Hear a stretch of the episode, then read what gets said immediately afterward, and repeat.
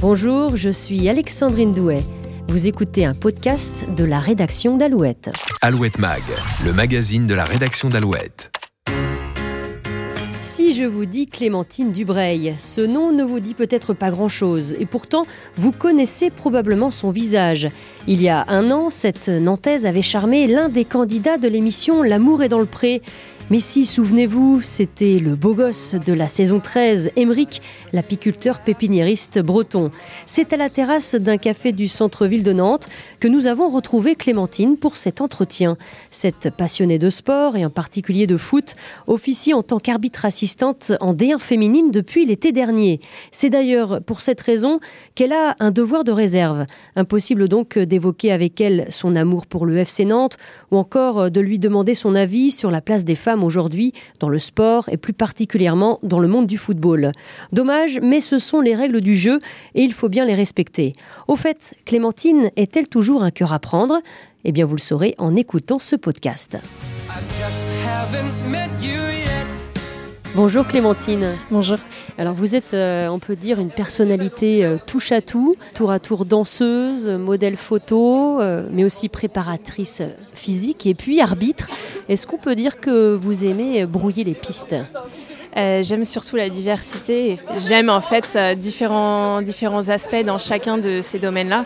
Et je pense que je me nourris de, de tous ces aspects-là. C'est euh, véritablement depuis euh, l'année dernière que le grand public euh, vous connaît, depuis votre participation à la 13e saison de l'émission L'amour est dans le pré sur M6.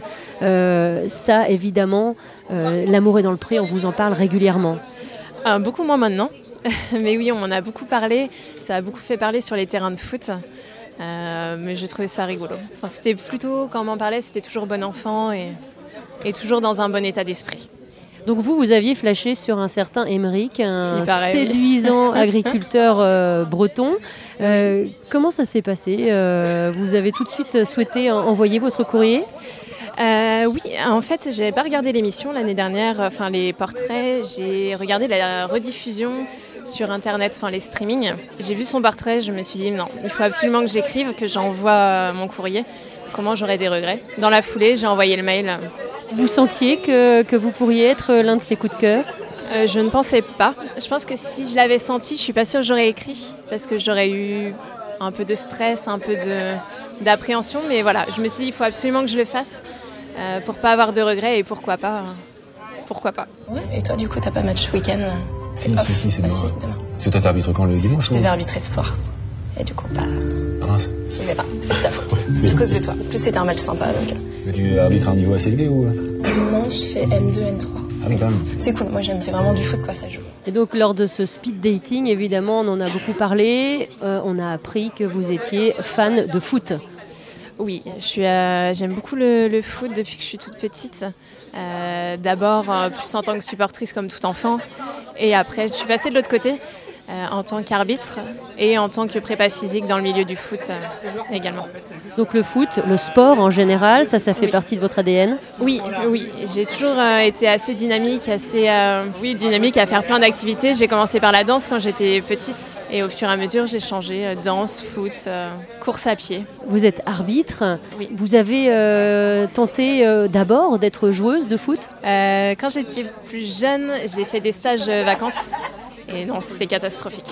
C'était vraiment catastrophique. Donc euh, j'ai vite abandonné l'idée hein, de jouer au foot. Et pourtant, vous avez persévéré dans le foot, mais cette fois pour être euh, de l'autre côté, on peut dire, pour être arbitre. Comment ça s'est passé? C'est plus un défi personnel que je me suis lancé euh, pour mettre à l'arbitrage, de réussir à sortir de ma timidité, à avoir un, un, rôle dans le milieu du football.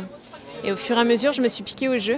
Et voilà, je suis tellement piquée que maintenant euh, j'aurais du mal à m'en passer. Donc arbitre, euh, arbitre de touche, arbitre central J'ai commencé comme tout le monde euh, par être arbitre central. Et au bout de quelques années, je me suis spécialisée à la touche. C'est un rôle qui me convenait un petit peu mieux, que ce soit en termes de physique, avec toutes les accélérations, ou même en termes de, de ce qu'on nous demande de rôle. Vous avez euh, commencé par arbitrer euh, dans un championnat euh, féminin ou masculin? Non, j'ai commencé avec les garçons. Mon tout premier championnat, c'était les U19 en district. J'ai fini le centre chez les garçons en région. Et après, je suis passée à la touche, toujours chez les garçons. Et là, c'est la première année où je suis dans le championnat féminin. Alors justement, pour devenir arbitre, il y a le souhait de devenir arbitre, et puis il y a ensuite le fait d'être sur le terrain. Comment est-ce qu'on se manifeste, qu'on dit à moi ça me plaît, j'ai envie d'être arbitre Alors moi, dans mon cas de figure, j'ai envoyé un, un, mail au club de foot de ma petite commune, qui était Pont-Saint-Martin, et je leur ai demandé comment on fait pour, euh, pour devenir arbitre, comment ça se passe? Ils ne sont pas habitués à recevoir ce genre de demande. Donc euh, de suite, ils m'ont expliqué euh, comment ça se passait et ils m'ont aidé à, me lancer dans cette aventure. Et donc vous aviez quel âge à l'époque? J'avais 20 ans. Et on va dire un, peu comme avec Émeric dans L'amour et dans le pré, l'alchimie a tout de suite fonctionné sur le stade? Alors ça a été compliqué au début, euh, beaucoup d'appréhension, beaucoup de crainte, parce que c'est un rôle qui est quand même complexe, qui est, qui est atypique. Et au fur et à mesure, oui, j'ai pris confiance, j'ai pris goût, et euh, c'était parti. Mais au début, c'est pas évident. Et je pense que beaucoup de personnes, beaucoup d'arbitres passent par là au début. C'est un rôle euh, où il faut être persévérant. Donc on le disait, vous officiez maintenant dans des championnats masculins, N2, N3, et puis depuis cet été, c'est ça, vous avez obtenu un diplôme pour être arbitre assistante en D1 féminine. Oui, tout à fait. Alors cette année, c'est tout nouveau en D1 euh, féminine. Euh, c'est la première année où la filière assistante fédérale s'est ouverte. Avant, c'était les, arbitres des, des, régions qui faisaient la touche en D1 féminine. Et du coup, depuis cette année, ils ont ouvert ça à, toutes les, les féminines qui étaient assistantes. D'accord, c'est-à-dire qu'il y a euh, un écrit, un oral, un peu comme au bac? Exactement. Euh, il y a eu, on a eu un écrit, un test écrit sur nos, connaissances théoriques, on a eu un entretien et euh, nous avons eu des tests physiques. Donc ça veut dire aussi que les règles du foot, vous les connaissez par cœur. Ah Oui, oui c'est mieux quand on est arbitre de connaître toutes les lois, les lois du jeu, oui. D'accord, donc avec les, copains, les copines, quand vous regardez un match de foot, est-ce qu'il il y a une sorte de déformation professionnelle? Au fur et à mesure, oui, il y a une, petite déformation. On analyse un petit peu les placements, leurs décisions. Voilà, on essaie de, profiter des matchs, mais oui, oui, on regarde aussi, bien sûr. Euh, est-ce qu'il y a aujourd'hui euh, beaucoup de femmes arbitres? Alors, euh, depuis cette saison, il y a, ou depuis la saison dernière d'ailleurs, il y a Stéphanie Frappard qui est officie en, Ligue 1. on a l'impression qu'il n'y a pas encore beaucoup de femmes arbitres, mais que ça commence à bouger. Alors, je crois que cette année, nous, sommes, nous avons fêté la millième arbitre féminine. Alors, le foot, on en parle, il y a le sport en général. vous êtes préparatrice physique que vous travaillez avec le Nantes Rosé Métropole Volet. Alors moi je suis avec la, ah, avec l'ASBR de Rosé. En fait c'est le même club sauf que le NRMV c'est l'équipe professionnelle et moi je suis avec l'équipe réserve des garçons. C'est la troisième saison que je fais ça avec eux. C'est assez intéressant. Je suis passée par le milieu du rugby, du foot et là du volet, ça change totalement. En quoi consiste le métier de préparatrice physique? Là, j'ai un rôle un petit peu particulier. Euh, c'est-à-dire que je ne vais pas m'occuper de la planification de toute la saison en termes de préparation physique. Je m'occupe vraiment de la partie euh, alors réathlétisation pour les joueurs qui reviennent de blessures, où euh, avec chaque joueur, je travaille autrement en individuel sur leurs petites faiblesses, leurs points à améliorer. D'accord, donc vous, vous, travaillez avec tous les joueurs, vous n'avez pas un ou deux joueurs en particulier? Alors là en ce moment j'ai deux, trois joueurs et on, ça change voilà, selon les demandes, selon les besoins. Et puis depuis peu, eh bien, vous êtes aussi euh, coach à domicile, c'est ça? Exactement. Depuis août, je me suis lancée à mon compte. Donc j'interviens auprès de particuliers, que ce soit pour euh, de la préparation physique en vue euh, d'une compétition, que ce soit pour voilà, une envie personnelle de, de, perte de poids, de bien-être. Voilà, je m'adapte aux besoins de chacun. Donc le sport, ça fait partie euh, de vous et euh, ça vous permet d'avoir euh, cette silhouette que vous n'hésitez pas à afficher sur les réseaux sociaux. Ça, c'est une façon de dire, eh bien, voilà, je, je m'assume. Alors à la base, pas vraiment. c'est plus question de confiance en soi, d'essayer de justement d'accepter cette image plus que de la montrer aux autres. C'est vraiment pour moi essayer de, bah voilà, de de commencer à accepter le, corps dans lequel je suis. Vous n'avez pas à rougir de ce corps, cette silhouette. Après, chacun ses complexes et voilà. Ces petits tracas par rapport au physique, c'est pas toujours évident. On n'a pas le même regard. Enfin, on porte pas sur nous le même regard que les autres. Euh. Donc on, le disait, euh, sportive, euh, modèle photo, ça, ça vous amuse aussi qu'on vous prenne en photo? Ça m'amuse maintenant, oui. À l'époque, c'était pareil, dans le même objectif de confiance et d'essayer de, comment dire, de gagner en confiance, de sortir de ma zone de confort. Et maintenant, oui, je trouve ça rigolo. Donc la télévision, les photos, et puis il y a aussi ces participations à, des clips pour la jeune génération électro-nantaise, par exemple. Oui, dernièrement, j'ai fait, j'ai fait un, petit clip. Enfin, c'était juste de la figuration dans un clip. Euh, c'était très, très sympathique. J'ai découvert une nouvelle artiste.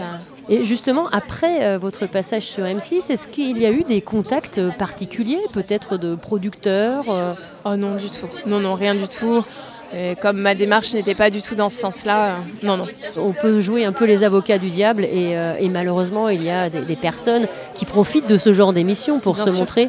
Vous, votre démarche, elle était tout à fait sincère. Bien sûr, non, je comprends. J'ai reçu un ou deux messages allant dans ce sens. Euh, c'est-à-dire que les personnes me soupçonnaient de, tirer profit de ce genre d'émission, mais alors pas du tout. C'était d'une sincérité absolue.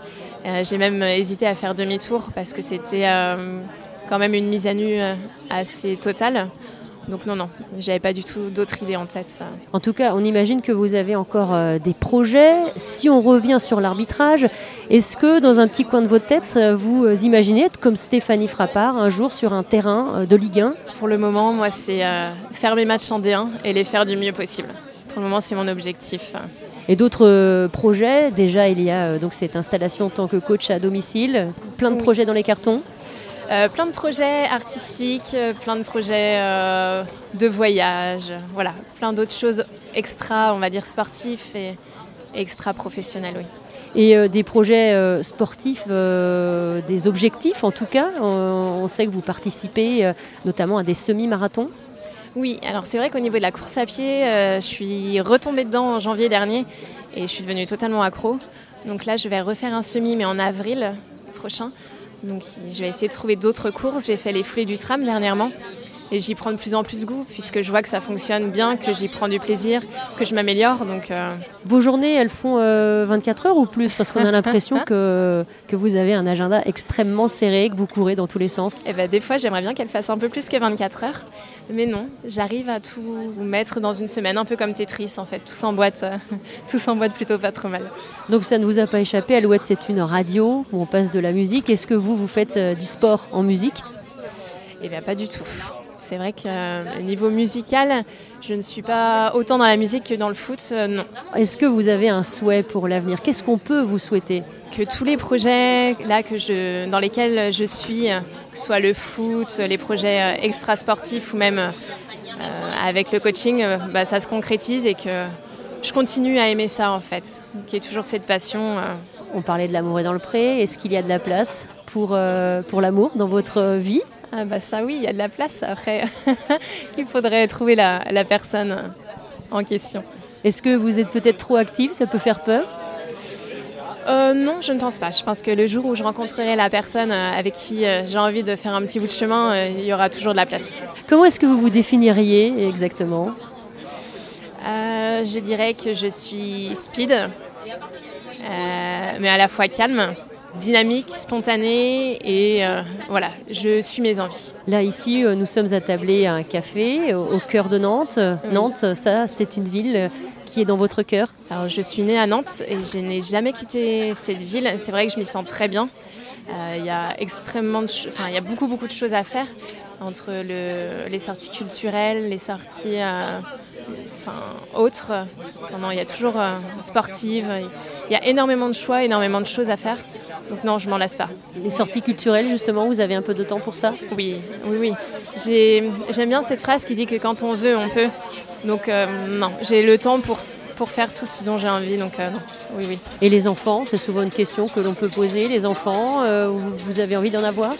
Alors c'est une question que je ne me pose pas du tout. J'attends de, de trouver quelqu'un avec qui partager ma vie. Mais pour le moment, non. Est-ce que vous avez une devise? De toujours positiver le positif entraîne le positif. Si on broie du noir, forcément, il y aura des mauvaises choses qui arriveront derrière. voir le, verre à moitié plein, c'est quand même plus intéressant. Merci beaucoup, Clémentine. Je vous en prie. Et à l'issue de cet entretien, Clémentine est bien vite rentrée chez elle. Elle devait se lever tôt le lendemain pour se rendre à Clairefontaine. Voilà, c'est la fin de ce podcast et la fin de la saison pour Alouette Mag. Merci d'avoir été au rendez-vous. Je vous propose de découvrir dès maintenant Morceau de vie, un autre podcast original signé Alouette qui revient sur l'histoire de vos hits préférés. Et notez-le dès aujourd'hui, une nouveauté est en préparation pour début 2020. En attendant, pour toutes vos questions et suggestions, une seule adresse podcast.alouette.fr. Allez, à très bientôt. Alouette Mag, le magazine de la rédaction d'Alouette qui s'écoute sur alouette.fr et toutes les plateformes de podcast.